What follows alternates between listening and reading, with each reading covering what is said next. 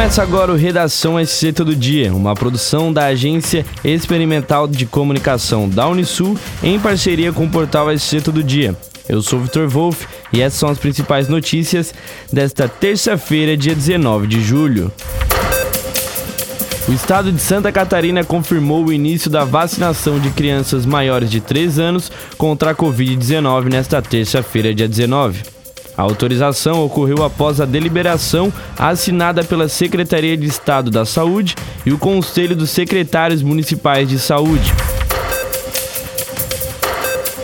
Presidente do COSEMES e secretário de Saúde de Tubarão, Dyson Trevisol, comentou que a decisão foi tomada em uma reunião nesta segunda-feira.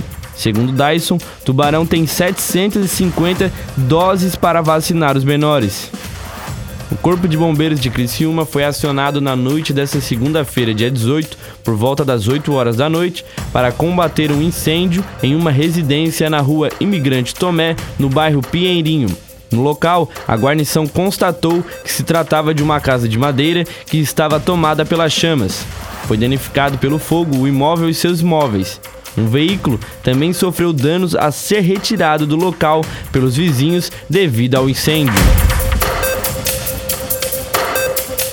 Presidente Jair Bolsonaro sancionou a Lei 14.382 de 2022 que efetivava o sistema eletrônico dos registros públicos para modernizar e unificar sistemas de cartórios em todo o país e permite registros e consultas pela internet. A partir do dia 31 de janeiro de 2023, os cartórios estarão todos unificados através da internet. Segundo a advogada Thaisa Marca, essa lei veio para dar agilidade e rapidez no processo de compra e venda de imóveis. Durante o último final de semana, nadadores de Tubarão, entre 15 e 17 anos, participaram dos Jogos Escolares de Santa Catarina. Os atletas da Associação Tubaronense de Natação conquistaram sete medalhas, duas de pratas e cinco de bronze. A atleta Júlia Rosa conquistou três medalhas de bronze nos 400, 800 e 1500 metros livres. Ana Beatriz de Orlando conquistou uma medalha de prata nos 50 metros livres e bronze nos 100 metros livres. Anitta Garcia foi bronze nos 50 metros peito e Heloísa Avelino foi medalha de prata nos 800 metros livres. coordenador de parcerias da Prefeitura de Tubarão, Murilo de Oliveira, falou sobre o concurso público realizado pelo município e detalhou a retificação feita no certame. Abre aspas, em termos gerais, podemos falar que o concurso ocorreu de forma excelente.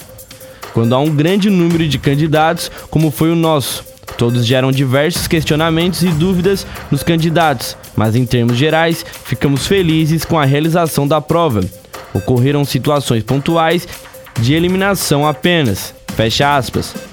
Segundo o coordenador, a retificação na lista dos classificados ocorreu por um erro de leitura das provas.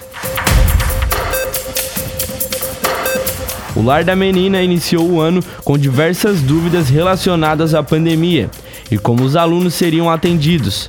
Agora, depois de seis meses, o próximo obstáculo a ser vencido é a finalização do refeitório, a instituição auxilia na manutenção da alimentação de cerca de 180 crianças atendidas em Tubarão. A irmã Cirlete de Almeida, diretora administrativa do lar, destacou que 2022 começou com preocupações devido à pandemia.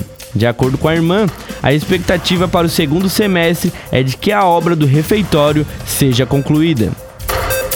Para mais notícias, acesse o portal SC Todo Dia. Até o próximo episódio. Bye.